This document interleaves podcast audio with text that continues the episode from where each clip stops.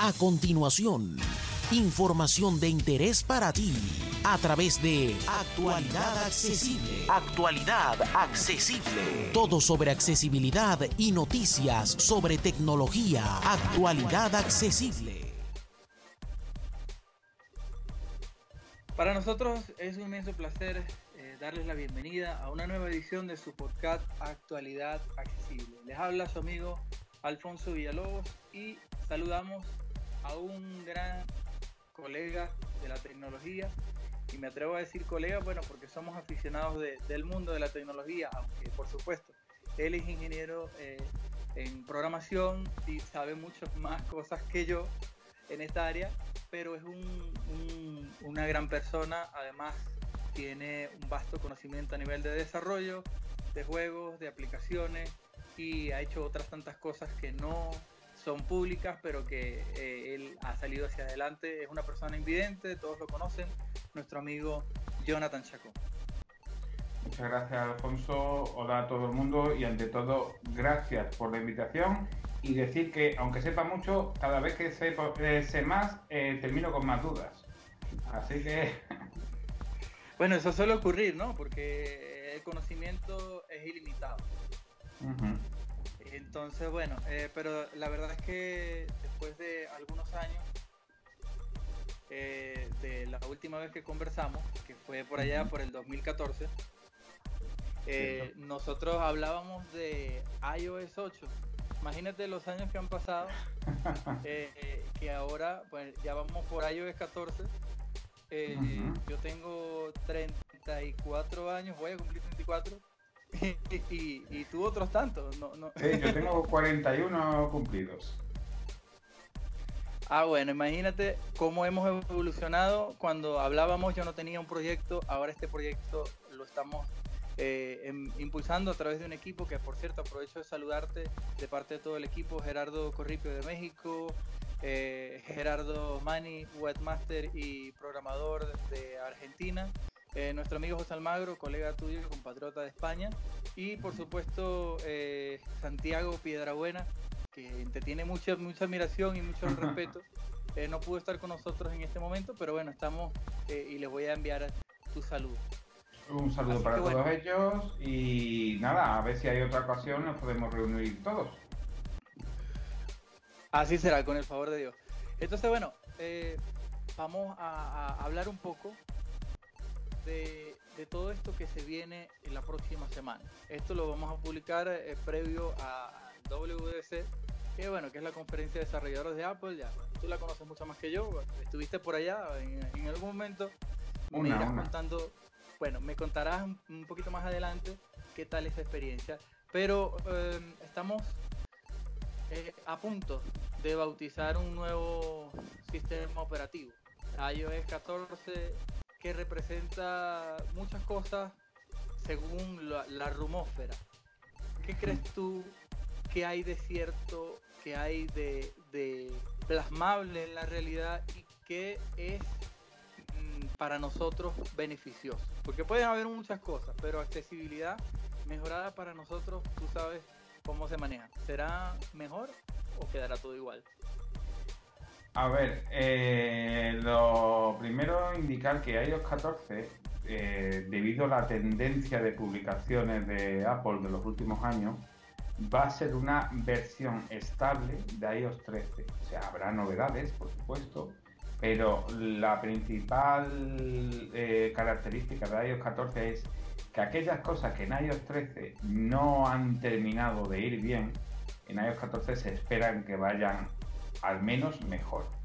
Que hay cosas que llevamos arrastrando desde iOS 8, eh, tema del foco, eh, pero eh, desde iOS 7, que recuerdo la, la, conversación que tuvimos tú y yo en el 2014, en iOS 8 ya empezábamos a hablar de la capacidad de personalización que tenía iOS 8 metiendo la posibilidad de incluir teclados personalizados, teclados de tercero, eh, eh, diccionarios de pronunciación que aparecieron en iOS 9. Eh, con cada nueva versión del sistema operativo se han incorporado nuevas características en las que el usuario puede personalizar su teléfono en cuanto a la accesibilidad. Por ejemplo, en iOS 13, la gran novedad para las personas ciegas es la posibilidad de modificar y personalizar gran parte de los gestos de VoiceOver y de los atajos de teclado de VoiceOver. Entonces, en iOS 14 vamos a seguir con esa tendencia y no haciendo hincapié si es rumor o es certeza, porque hay cosas que sí son certeza y otras cosas que son deseos más que rumores. Lo más probable es que sí podamos personalizar los, motores de voz, o sea, de meter voces de terceros. Quizás no con iOS 14 recién salido, pero sí a lo largo del año. Y por lo que he hablado con gente que se dedica a crear voces, a crear motores de, síntesis, una de las principales premisas es la de dar salida a una carencia que tienen los dispositivos móviles, que es mientras que iOS tiene soporte para más de 60 idiomas, solo tiene soporte de voz para 23 voces por ejemplo. Se nota la diferencia. Totalmente. Entonces, eh, lenguas como el, ruso tiene una voz, pero hay distintos dialectos del ruso. Aquí en España tenemos otras lenguas como el catalán, el gallego, el valenciano, el vasco. Eh, y no hay síntesis de voz para ello y tú puedes configurar tu iPhone en catalán, pero la voz que utiliza por defecto es la de castellano. Entonces, lo lees bien, pero se pronuncia mal. Entonces, para dar no es adecuado. Claro. No es adecuado, obviamente. Eh, además, es excluyente en cuanto a, la, a las culturas y a los modismos de cada, de cada región. Por lo que hablamos de, del valenciano, del catalán y ese tipo de cosas, en el caso de España. Y ahora, si nos vamos a la parte de Medio Oriente, debe ser mucho más complejo. Bueno, eh, yo conozco gente que, que yo, Oriente Medio, de, o usan voz en inglés o usan voz en árabe, pero no hay soporte para farsi, para hebreo, eh, o sea, están muy carentes esas lenguas. También, por ejemplo, esos países, si tienen acceso a este tipo de dispositivos, suelen hablar la gente inglés por el nivel económico y cultural pero no es una solución. Siempre estás más cómodo, tienes una mejor experiencia de usuario cuando el dispositivo está en tu lengua nativa. Entonces, claro. Eh, es una de las principales premisas de Apple, que tú estés cómodo utilizando su dispositivo. Sí, por eso entendemos que los dispositivos se dice, se dice, según un código que se filtró a través de Noveno 5 Mac, nosotros lo replicamos en el portal, eh, que el código de iOS 14 va a permitir la instalación para todos los dispositivos compatibles iOS 3. ¿Eso puede ser cierto o es algo que en algún momento se va a romper? Se va a terminar rompiendo porque con cada nueva versión del sistema operativo se meten módulos de software específicos para un hardware. Sí. Pero como iOS 14 es una mejora sobre iOS 13 en cuanto a estabilidad y eficacia, es muy, muy probable, es que a mí no me gusta decir es seguro, porque hasta dentro de una semana no sabremos si es seguro, pero es muy probable que sí sea cierto que eh, la totalidad de dispositivos de iOS 13 puedan pasar a iOS 14 y que algunos de iOS 12 quizás puedan pasar incluso a iOS 14. Uh, pero eso sí es nuevo.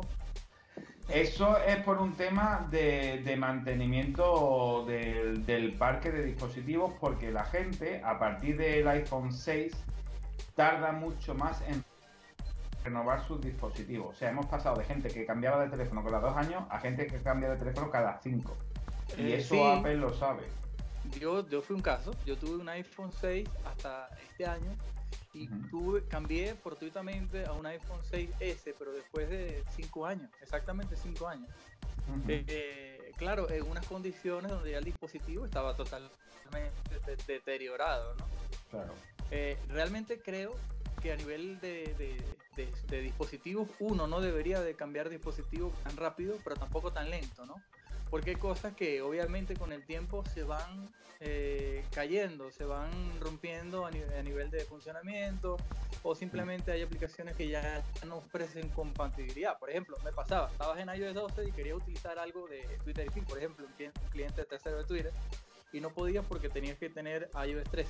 iOS 13.2, no iOS 13.1 ni, ni el 0, iOS 13.2. O sea, si no llegabas a esa actualización, simplemente te quedas afuera. Y eso, bueno, entiendo que es una cuestión de, arquitectura. Entiendo que es por, por todo lo que es de que esto que las aplicaciones tienen que adaptarse al nuevo, a la nueva arquitectura de 64, que la mayoría ya están, pero hay unas que se siguen quedando fuera porque el desarrollador abandonó el trabajo. Ahora que hablamos de desarrollador, que es tu área también, ¿cómo van?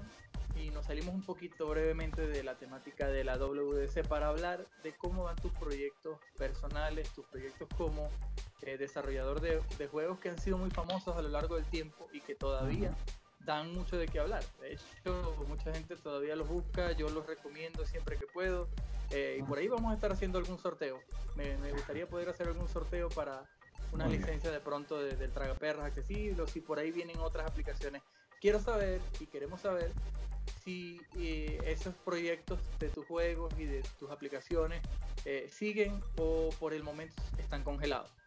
Pues te comento, tengo uno terminado la parte de desarrollo desde hace casi año y medio pero necesito un estado mental para unir las piezas, esto como un puzzle, que tienes que eh, encajarlas y demás para, digamos, que el juego, la experiencia de juego sea satisfactoria y demás. Entonces, el problema que tengo en, eh, entre que en los últimos dos años he cambiado cuatro veces de trabajo oficial, pues ha sido una etapa un poco loca porque he cambiado también de ciudad, eh, empecé en Sevilla, pasé a Barcelona, perdón, pasé a Madrid, luego a Barcelona, hemos vuelto a Sevilla y aparte también la tecnología ha cambiado. Eh, en, todo este tiempo no he estado parado, es más, he estado haciendo experimentos porque eh, sí tengo planificadas actualizaciones de todas las aplicaciones que aunque todas funcionan, Incluso ingenieros de Apple me han preguntado de cómo narices he desarrollado el Buscamina que se desarrolló para iOS 3, cuando no se llamaba iOS 3, y sigue funcionando perfectamente en iOS 13. Eh, y es un tema de, enfocarse a la estabilidad y a la eficacia. y bueno, siguen funcionando pero sí es cierto que necesitan unas renovaciones. ¿Qué pasa? Que, eh, eh, desarrollé hace dos años unas cuantas herramientas, módulos de software para renovar las aplicaciones, un, control de tablero de juego, un control de conexiones a internet para Game Center, un módulo de reproducción de audio en 3D y demás, y en los últimos dos años se han quedado totalmente anticuados, porque Apple, Apple ha acelerado muchísimo en cuanto a nuevas librerías para los desarrolladores y tengo que rehacer los módulos que desarrollé, pero... O sea, tienes que volver de cero. Tienes que no, no, no, no, no, no, de cero no. O sea, la parte, digamos, más cercana al usuario están, pero las ah. tripas de esas partes tengo que rehacerlas. Claro, eh, claro. Pero bueno, eh, lo que siempre... Sí, sí. Te digo que, eh, y esto es porque he hablado ya previamente con mi, con mi webmaster y programador Gerardo Mani de Actualidad Accesible, él está a total disposición si en algún momento necesitas algún apoyo a nivel de programación, eh, porque aunque no tiene una experiencia vasta en esa área, está dispuesto a aprender y tiene el, toda la, intención y todo el tiempo. Así que te dejo eso para que lo pienses, porque yo creo que solo uno no puede. A ver, yo he aprendido que durante siete años tuve actualidad accesible y funcionaba, pero no funcionaba como funciona ahora. Ahora yo puedo delegar Ahora hay Gerardo Corripio hace podcast eh, de México y hace algunos artículos. Yo me dedico a, ver la parte del posicionamiento web, que estoy aprendiéndolo, también el posicionamiento SEO y todo eso, para, que aparezcamos un poco más y tengamos más presencia en las redes. Y todo lo que es la parte de redacción, tal cual como lo que, lo que hicimos de las entrevistas hace algunos años. Bueno, esta es una, una sección que estamos eh, inaugurando contigo y qué privilegio tenerte eh, acá a, pudiendo hablar con, de, todo esto. ¿no? Em, me gusta saber que, sigues adelante con estos proyectos porque muchos usuarios, tanto de iOS eh, como de Android, quieren porque bueno, sabemos todos que la oferta de juegos y la oferta de aplicaciones para nosotros es reducida. eso pasa porque, Jonathan, yo tengo una, una percepción, pero quiero saber la tuya. Pues eh, el, gran problema de por qué hay tan pocos juegos accesibles es porque hacer un juego es mucho más complicado que hacer una aplicación, entre comillas, normal. O sea, eh, para una aplicación, eh, te pongo un poco en antecedentes. Tú vas a desarrollar un cliente de Twitter, una calculadora, un cliente de email. Tú tienes una interfaz de usuario que es más o menos estática. O sea, es una interfaz pasiva. Está esperando a que tú hagas algo. Entonces, con eso, pues tú optas por seguir un modelo de desarrollo, eh, bien sea reactivo, o orientado a aspectos. Bueno, eh, tú creas la interfaz, la pones y la actualizas según vaya haciendo el usuario. A la hora de desarrollar un juego, eh, el bucle de control de la aplicación es totalmente distinto, porque ahí están sucediendo multitud de cosas a la vez.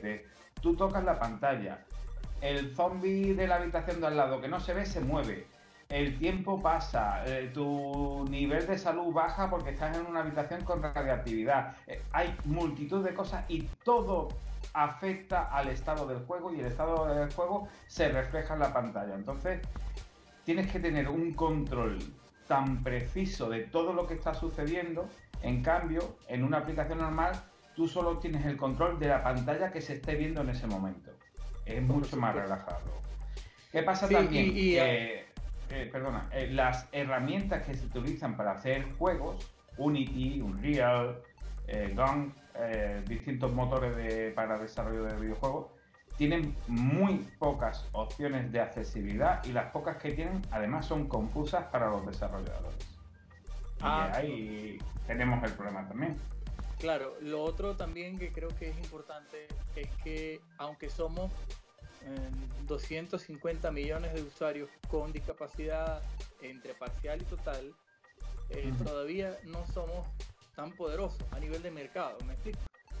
Eh, lo vemos en un ejemplo claro. Había un juego muy famoso, muy, muy bueno, que eran los papasangres y, y, el, y el audio defensa. No sé si lo recuerdo. Bueno, audio defensa desapareció totalmente. Y era un juego que tenía muchos adeptos que tenía mucha gente que lo seguía porque además tenía muy buen sonido, tenía muy buena respuesta, tenía algunos errores, pero realmente era más lo que la gente disfrutaba que lo que, lo que se quejaba, ¿no? Este, pero obviamente, si no hay una retribución por parte del usuario, si el usuario no compra no compra la, la, aplicación que tiene que ser de pago porque eso de regalar todo porque hay que regalarle todo a los ciegos tampoco debe ser así claro o sea, ¿de qué vive un desarrollador o de qué vive una persona que, es ingeniero como tú si todas las aplicaciones las tiene que regalar? O sea, valoremos un poco. Ese es mi caso. Yo, por ejemplo, el desarrollo de mis videojuegos lo hago en mi tiempo libre y yo tengo que vivir de otra cosa. Porque eh, si tuviésemos que poner un precio real, eh, estaríamos hablando de 80, 100 dólares por videojuego para sacar una rentabilidad. Porque en proporción hay 280 millones de iPhone funcionando en el mundo. Te aseguro que hay menos de 8 millones de iPhone eh, utilizados por ciegos. Sí, sí, sí, eso es cierto. Y, ahora que tocamos el tema, quiero saber qué opinión te merece eh, el modelo nuevo tan cacareado ahora de suscripción. A mí lo que me preocupa del modelo nuevo es que se está adoptando ese modelo de distribución para cosas que no deberían ser de suscripción. Porque, por ejemplo, eh, una aplicación de servicio ofimático, o sea, el Office, o sea, un editor de, de vídeo, que son cosas puntuales, pues mira, este mes necesito editar un vídeo, pues me pago una suscripción del mes y bien, sales ganando eh, el usuario pero pagar por un videojuego eh, o pagar por un sistema de deporte, eh, los monitores estos que te van motivando para hacer ejercicio. Sí, sí. Yo lo veo un poco absurdo, pero entiendo que es una forma de monetizar la aplicación fácilmente. O sea, tengo pocos usuarios, pero me van a pagar varias veces. El problema es que eso a la larga, cuando un usuario claro, dice, es que llevo 4, 5, 8 meses pagando esto, ya no quiero pagar más. Y entonces vas a perder tus usuarios. A mí me parece, personalmente, que por ejemplo, eh, la estrategia que está adoptando ahorita eh, Audiomago, que han colaborado con nosotros en varias ocasiones y de hecho eh, hemos tenido la oportunidad de probar sus juegos en, ambas plataformas, en iOS y, en, y en, Android. Eh, me parece interesante porque ponen el juego gratis, gratis pero compra, compra, desbloquea las historias finales. O sea, desbloquea a partir del nivel 15 eh, y eso te cuesta 3 dólares con 99 centavos. Está bien, porque ya el juego es tuyo. ¿Me claro. el juego es tuyo, no tienes que volver a pagar y entonces eh, la gente puede, yo lo haría así. Yo, si fuera un desarrollador, pongo mi aplicación vale 5 dólares, págalo una sola vez y listo. Y no, no, porque por ejemplo, eh, pasa con un juego de dados muy, muy reconocido que es súper accesible de la gente de APP11, que es como el Far algo así. Bueno, ellos, ellos tienen una modalidad de suscripción para poner un sonido y te, te cobran mensualmente un dólar, 99 eh, centavos de dólar por esos sonidos nuevos. me parece que si ellos agarran, ponen la, la aplicación en 4 dólares para desbloquear los sonidos, pues yo te hago un solo pago ya. Y vas a tener más compras. Yo como usuario, porque a mí me cansa realmente pagar una suscripción, porque, a ver, tenemos Netflix pero hablamos de otra cosa. Hablamos de generación de contenido, un contenido dinámico, porque Netflix es un contenido que va cambiando. Netflix, eh, Apple, Apple TV, que por cierto, me parece que es uno de los mejores servicios que hay. No es porque sea Apple, pero la audiodescripción es mejor que la que existe en, en, Netflix en muchos casos. Sí, cierto, cierto. Además, audiodescripción en cada idioma. Que que Netflix dice tú voy a ver esta película y la película es francesa y la audiodescripción está en francés. Ajá, o en inglés. O, en inglés, la película es inglesa. Con, Vikingos, por ejemplo, Vikingos está doblada al español, perfecto, listo, pero la audiodescripción está en inglés. Y si uno no sabe de inglés, como por ejemplo en mi caso, estamos fuera. Bueno, y hablando de todo un poco, la realidad aumentada. Eh, la realidad aumentada se asume como una, eh, una, una, forma y una potente herramienta para, para, las personas con discapacidad, si se bien utilizada. Eh, claro. Ah, ¿Tú has desarrollado algo de eso? ¿Estás colaborando con algún proyecto? Cuéntanos. Eh, pues te comento, yo en realidad aumentada, la primera aplicación que hice fue allá por el 2013-2014 para Google Glass eh, para personas con discapacidad cognitiva del espectro autista. Ajá. Y era una especie de asistente de acompañamiento, por ejemplo, la persona con discapacidad cognitiva le mandaban una operación de, mira, llévate este paquete de folios y hazme 200 fotocopias.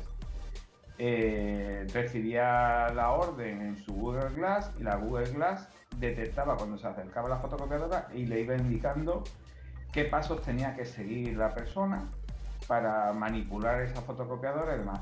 También he hecho experimentos de temas de guiado en interiores, eh, temas de balizas Bluetooth, eh, mapeado dinámico del entorno y temas de realidad aumentada también he trabajado con Bufix, que son las competidoras, bueno, eran las competidoras de Google Glass.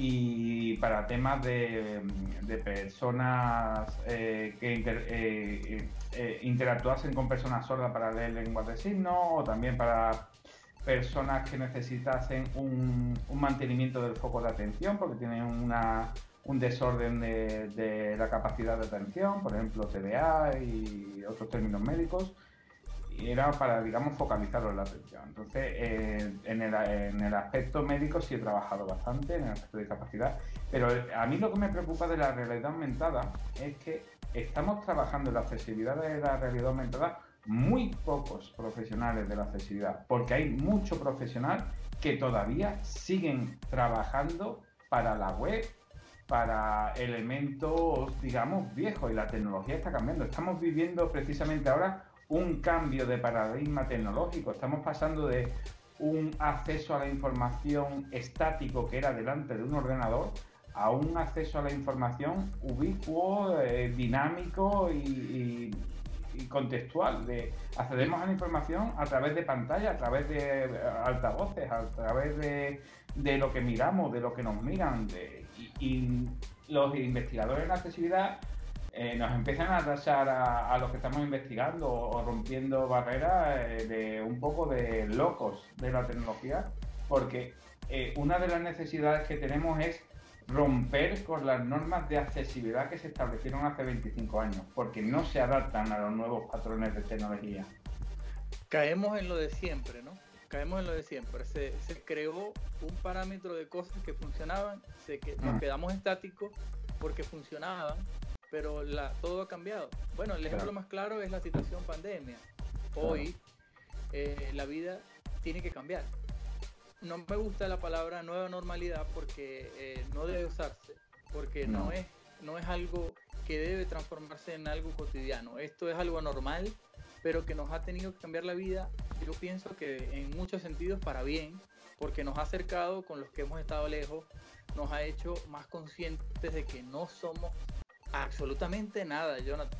Nosotros hoy estamos aquí y el día de mañana de pronto salimos y por ni Dios lo quiera, alguna de las cosas que están ahora afuera, porque no solamente es el coronavirus, hay muchas más cosas que no sabemos y que los gobiernos no nos dicen, etcétera, etcétera. Entramos en, una, dinámica eh, bastante agresiva. Pero si cambia la salud, cambia la tecnología, cambia la música. De hecho, yo soy baladista de profesión como músico y me toca ahora adaptarme y tratar de hacer algo urbano que no me gusta que no me parece para nada interesante, pero ajá. Eh, ¿Tú crees que hay conciencia sobre, y por lo que me respondiste hace un momento, eh, creo que la respuesta va a ser no. ¿Hay conciencia en la implementación de esta tecnología y de todo lo que se puede hacer por parte de los usuarios que no son eh, con alguna discapacidad, que no son invidentes o que no tienen algún compromiso? Algo hay, no vamos a ser totalmente negativos porque hay principios de accesibilidad en temas de realidad aumentada.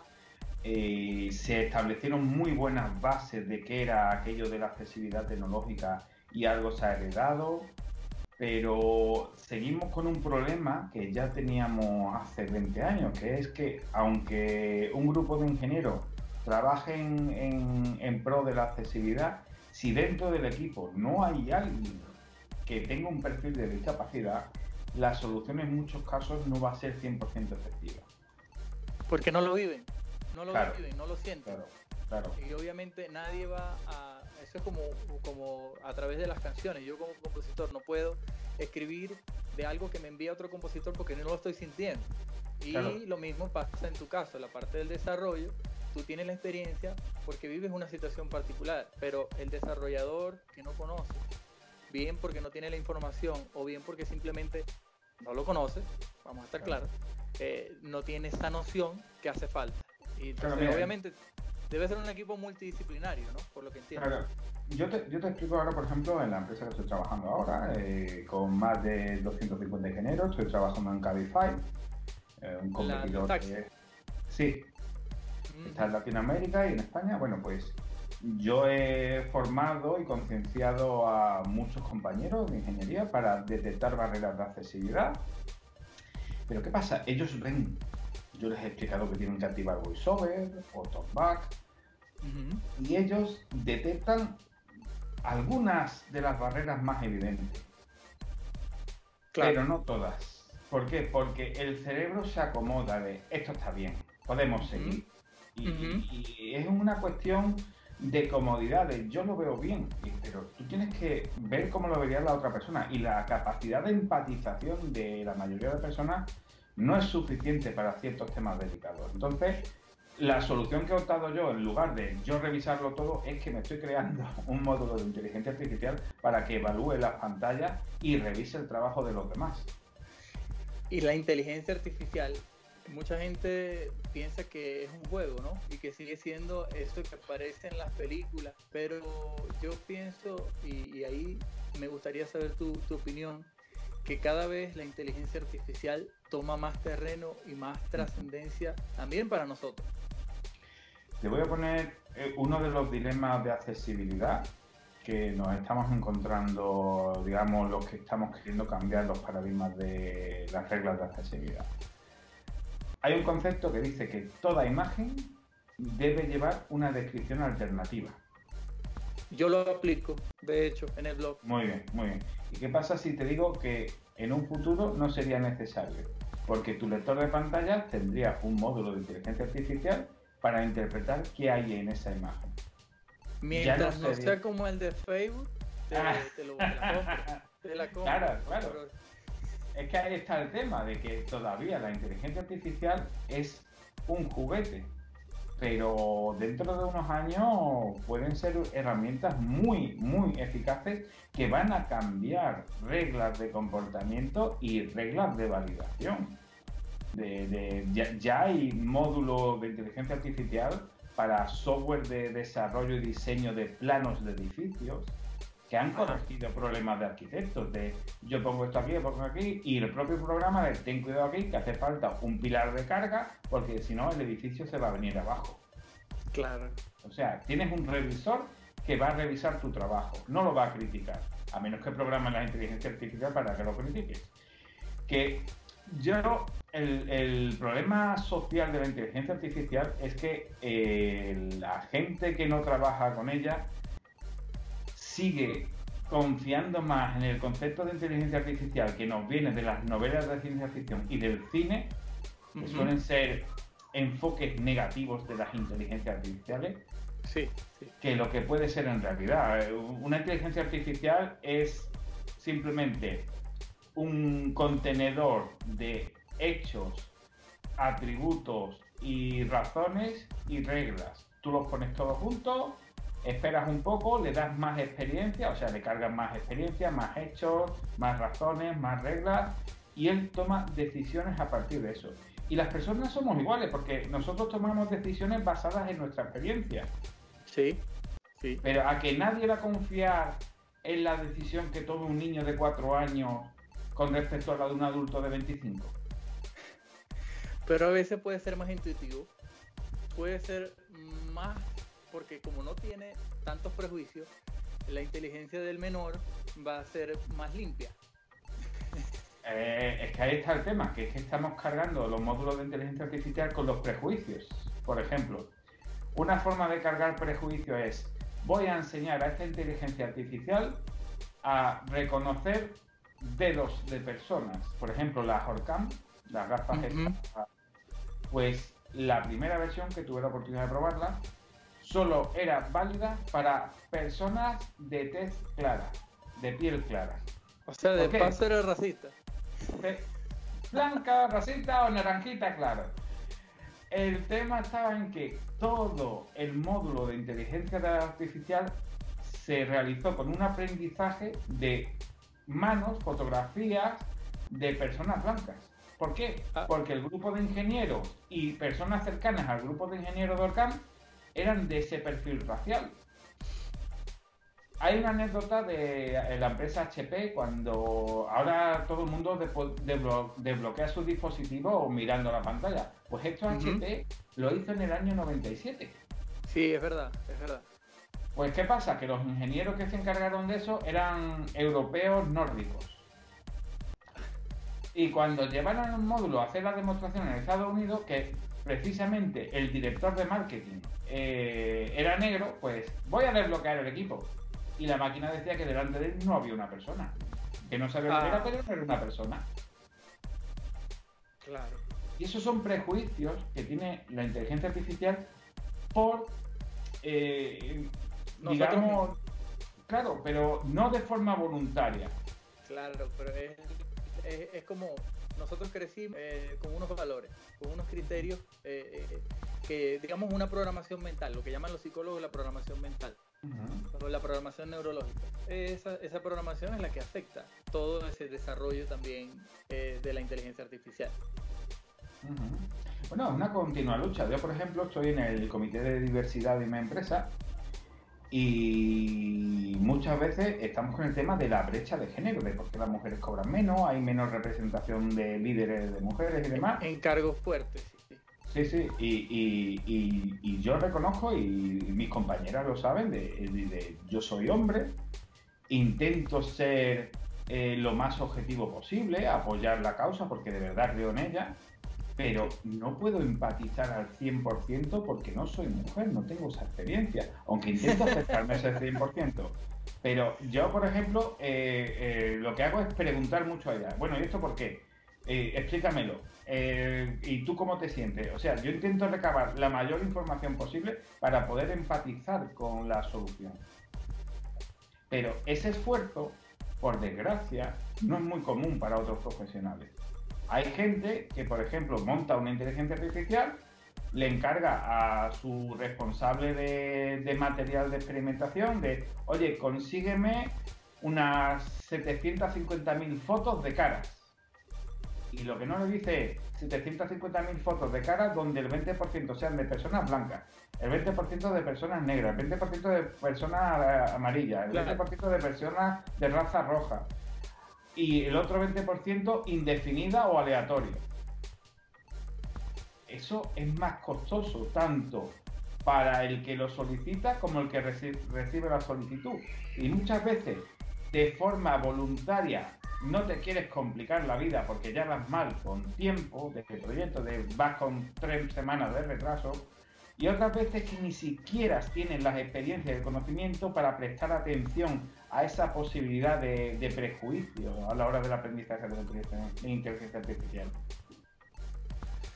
Así es, así es. Bueno, eh, todo esto es realmente una situación que, con los años, seguramente, como bien lo has dicho, se puede ir depurando, pero tiene que haber voluntad, ¿no? Si no hay voluntad por parte de la gente que hace el desarrollo de, este, de esta clase de inteligencia, pues simple y llanamente nos vamos a quedar como en los tiempos de, del siglo XIX, eh, con esos prejuicios, con esa intención, que eran buenos en aquella época, pero que ya están desfasados. Ahora bien, ya nos vamos acercando al final, porque se nos agota el tiempo, Jonathan, pero queremos saber, queremos saber eh, en la, brevemente, digámoslo así, eh, qué cambios, porque ya para no faltan escasas horas para, para para que salga el nuevo iOS 14 y todos estos nuevos sistemas operativos, porque no solamente viene iOS 14, sino viene el eh, sistema para la Mac, y algunas adaptaciones para el, reloj, el, Apple Watch, bueno. Eh, pero realmente, ¿viene algún cambio trascendental e importante a resaltar, sí o no? ¿Me estás hablando de ciegos o me estás hablando de personas con discapacidad o me estás... De personas con discapacidad. Sí, sí. Para, englobar todo. Para englobar todo. Pues si hablamos de ciegos, ciegos habemos muchos, pero gente que tiene, eh, gente que tiene autismo, hay muchos, ajá, pero la idea es englobarlos a todos. Volvamos al tema de accesibilidad universal. A nivel de accesibilidad universal, ¿cómo va, cómo crees tú que va a ser iOS 14? ¿Realmente introducirá cambios o simplemente es una continuación de lo que ya tenemos? Todo es una continuación, pero sí va a haber cambios. Va a haber una progresión porque ciertas herramientas funcionan cada vez mejor porque eh, desde iOS 12 tenemos módulos de inteligencia artificial funcionando en nuestros teléfonos y esa información, si tú quieres, se comparte con Apple para mejorar las herramientas. Por ejemplo, los inversores de color, el tema de la magnificación, cada vez se mejora más el algoritmo para cuando no hay nitidez en la imagen que estás viendo. Luego el tema de una gran barrera de accesibilidad que incluso la sufren la gente eh, sin discapacidad oficial, que es el lenguaje. Eh, un módulo de traducción eh, en local hacia tu idioma. O sea, me encanta, eso me encanta. Pues eso es un tema que la gente se piensa que no tiene que ver con la accesibilidad y sí tiene que ver con la accesibilidad. Y, el tema del módulo de interpretación de imágenes va a mejorar porque quieras o no, eh, por ejemplo, Saying, eh, de la aplicación de Microsoft, la gente dice que es muy buena además, pues esos son años y años de entrenar a esa inteligencia artificial. Que ha perdido mucho menos años. Es que eh, no podemos comparar un, un, niño de 9 años haciendo programas matemáticos que un niño de 3. Así es. Tuve la oportunidad de probar Android para despedirnos. Tuve la oportunidad de probar Android eh, escasos tres meses, cuatro meses, y mi experiencia fue bastante buena, a diferencia del 2012 cuando hablábamos que era muy gris. eh, ahora digamos que ha mejorado bastante. Sin embargo, la parte em, más importante, que es la parte de productividad, por lo menos en mi caso, eh, sigue teniendo algunas barreras. Por ejemplo, envías un correo y lo te envían un PDF y lo quieres leer a través del correo sin tener que abrir otra cosa, no. Tienes que abrir otra aplicación porque la vista previa de Android, o por lo menos mm. en, el, que yo tenía, que era Android 9, eh, no funcionaba correctamente. Entonces, ¿cómo ves tu Android también a nivel de accesibilidad? Eh, tu opinión como usuario y como, como desarrollador, que, mm. que para la gente que nos escucha es muy valioso. Pues te explico. Android mientras más puro, mejor. Y mientras menos personalizado, mejor. Android la solución de accesibilidad pasa por instalarte las aplicaciones. En vez de usar la vista previa, te tienes que instalar un visualizador de PDF que te resulta accesible. Eh, el tema de Android es que como hay tanta libertad para el desarrollador, a mí desarrollar en Android me parece mucho más divertido porque apenas tengo limitaciones. Es más, Android cada vez más se parece a iOS porque la propia Google ve que la solución para la estabilidad es poner limitaciones a los desarrolladores. Sí, sí, lo tenemos, lo vemos, lo vemos en, Google Protect, que eso no existía, en Play Protect, eh, que es como una, un antivirus que te bloquea aplicaciones maliciosas. Eso no existía hace muchos años, ahora sí. Entonces, y los permisos y y, entonces, para desarrollar en Android hay mucha más libertad. Para empezar, tú puedes desarrollar tu, propio producto de apoyo. Tú puedes crearte una alternativa a TalkBack o crearte un sistema de control por voz o, un sistema de magnificación o interpretación visual de la información, bueno, lo que tú quieras. En iOS está mucho más limitado. ¿Y es más económico o me equivoco? es más económico. Tú haces un solo pago de, creo que son 25 dólares, que hace muchos años que lo pagué, ya no me acuerdo, pero creo que fueron 25 dólares. Y, no tienes que volver a pagar más. Lo que pasa es que tienes que pagar 25 o 50 dólares por cada store que quieras. Por ejemplo, para la Play Store, 25 dólares. Para la Amazon Store, otros 25 dólares. para la Samsung Store, otros 25 dólares. Sí, para que esté masificado. Pues. Claro, claro. Entonces, eh, eh, pero es una vez. En cambio, en, Apple es 100 dólares, ahora por fin, para iOS, Apple Watch, Mac y Apple TV. O sea, antes era 100 dólares por plataforma. Sí, ahora es 100 dólares por todo, pero yo empecé y a mí me daban a elegir de, ¿usted quiere publicar para Mac o para iOS? Y si ponían los dos, eran 200 dólares vamos a empezar por el iPhone, que tampoco vamos a, triunfar de la primera, porque nos hacemos pobres nada. Entonces, ya Apple ha reconocido que, un pago así para un desarrollador indie es demasiado. Entonces, se unificó en un solo pago. Eh, en cuanto a usuario y productividad, yo voy a ser muy honesto. Android, si te compras un teléfono de gama media alta y Entrenando, sí, sí, es suficiente. Samsung es una buena marca, Motorola es una buena marca. Eh, Xiaomi, a mí me gusta mucho Xiaomi, pero lo más puro, Android siempre lo más puro posible. Es mi opinión personal basada en mi experiencia. Es más, yo tengo me preguntado varios usuarios sobre Xiaomi y entonces tocaste el tema de Xiaomi. Eh, Android puro es lo que yo siempre les he recomendado. ¿Cuáles dispositivos los Mia. El Mia 3, el Mia 2. Yo tengo aquí un Mia 2, por cierto, y un Mia 3 eh, se me quedó en Madrid. Y con esto de la pandemia, pues no lo he podido recuperar. Pero bueno, ya Y también están los Redmi y demás, que no son puros, pero no están del todo mal. Samsung, Samsung el principal problema que tiene es que ellos te dan una solución creada por ellos. Que Voice Assistant, que es el tablet de Samsung. Que ahora se llama lector. Hostia, yo es que ya, ya cosa que ya se llama lector y, y, funciona igual. Realmente no tiene diferencia. Yo creo que es una copia. Sí, es una versión, pero más limitada. Suele estar un año y medio por detrás de TalkBack. Es una ah, versión de TalkBack sobre un año, año y medio atrás. Bueno, yo usé, como te digo, Android hace muy poco, pero probé un lector que es muy potente, que también es una adaptación del Talkback, pero es un lector chino, se llama Yesu. Eh, lo conozco, pero no, no me resulta muy confiable. A ver, no es que. El problema es que tiene algo que es confuso, porque te, te, pueden, te pone a escoger eh, la programación de ciertos movimientos. Puedes manejarlo como si fuera el talback, pero puedes manejarlo como lo manejan ellos. Entonces, eh, ahora han sacado una versión internacional que quita cosas que los, los usuarios latinos o, o, de la otra parte del mundo no, no utilizamos, mientras que los chinos sí. Entonces, a mí me gustaba porque era más liviano. O sea, el teléfono iba más rápido. Pero obviamente el Talback en muchos sentidos todavía sigue por delante a, a cualquier alternativa adaptada o a cualquier versión.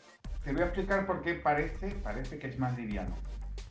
Eh, Jisoo estaba pendiente solo al foco principal de atención, mientras que TalkBack y Voice Assistant prestan atención a toda la pantalla. Es un coste de atención mayor. Consume más recursos. Sí, pero para intentar garantizar que tengas el mayor acceso posible. A mí, Jisoo, hay una cosa que no me gusta, que es que en su día monitoricé su actividad y hacía cosas que yo no estaba haciendo. Y entre tú y yo, yo no soy paranoico, pero cuando me instalo una aplicación, yo quiero que la aplicación haga lo que dice que hace, no que haga más cosas. Y con esto no estoy acusando a Jisoo de que sea un sistema de espionaje. No, no, no, no. Lo que te estoy diciendo es que Jisoo está haciendo algo por detrás que no sé lo que es. Sí, es un, es un, un trabajo en segundo plano que, que no, que no autoriza, porque ¿qué pasa? Tú tienes que darle permiso a todo, que no debe ser, porque para que funcione correctamente. Por ejemplo, la superposición. Tienes que aceptar que el lector se superponga sobre cualquier aplicación para que no se detenga en segundo plano, porque a veces se detiene culpa de, Samsung también porque el, tema de Samsung como que tiene algunas limitantes que hace a nivel de recursos que se detengan algunos procesos. Entonces para evitar eso, tú hace, le, permites la superposición sobre otras apps. Entonces eh, a mí me gustaba, pero no, no, terminaba de convencerme porque a veces se colgaba, porque a veces su respuesta era inconsistente, eh, te digo que mejora, cada día mejora porque todas las semanas lo actualizan, está bien, pero, pero yo creo que siempre las alternativas nativas deben ser las primeras a, tomar en consideración. Claro, eh, también está el tema de, por ejemplo, el problema que hay en Android con las voces, que cada vez tienen mejores voces, pero siempre que utilicemos un buen teléfono. Porque si utilizamos un teléfono muy barato y ponemos una voz pesada, pensamos que el que va lento es el teléfono, no, quien va lento es la voz. Y es un problema de percepción. Pero claro. Ah, aquí está. Volvimos. Ah. Perdón, Jonathan, que se, cortó. Había perdido la, la, conexión. Entonces, eh, me estabas hablando del problema de Android. Eh, de, las voces, que hay gente con un teléfono de poca capacidad, barato, por decirlo de alguna manera, y le instala una voz muy pesada.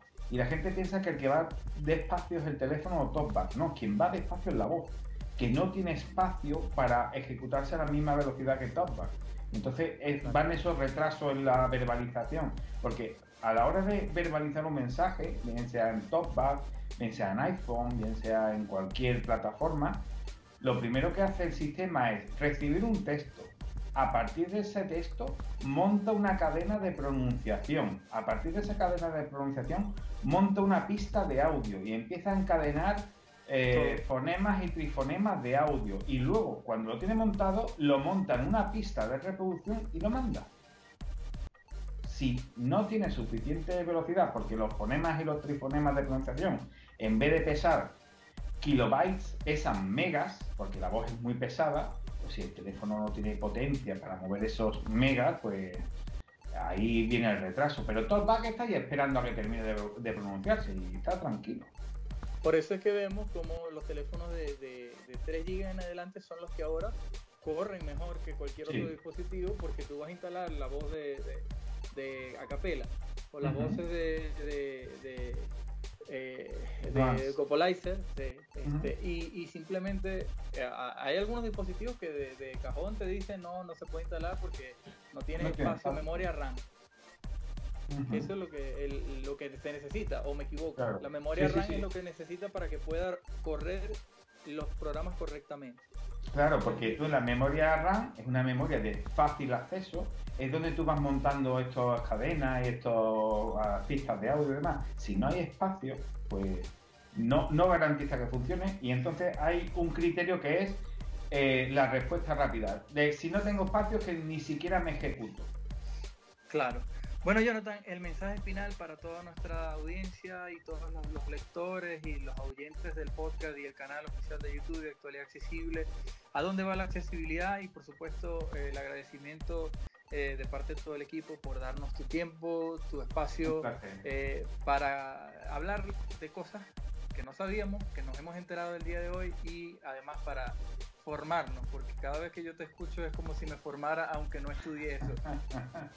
un placer, un placer. Pues el mensaje es eh, paciencia, voluntad de apoyar y de participar, porque la accesibilidad requiere de todo el mundo, no solo de ingenieros, sino también de los usuarios. Y esa voluntad tiene que ser positiva y también paciencia para que las cosas se hagan, pero yo sigo teniendo un pensamiento positivo que aunque la accesibilidad vaya poquito a poco, pero sigue avanzando siempre. Nunca debe parar. Eh, es, como lo que hablábamos antes de lo que ha producido la pandemia. Yo considero que la vida es cambio y el día que dejas de cambiar es cuando dejas de vivir. Entonces la accesibilidad siempre es un cambio, siempre intentando que ese cambio sea positivo. Es la responsabilidad de todos nosotros. Muchas gracias amigos de Actualidad Accesible y será hasta una nueva emisión. Síganos en todas las redes sociales. Actualidadaccesible.com le habló su amigo Alfonso Villalobos. Muchas gracias.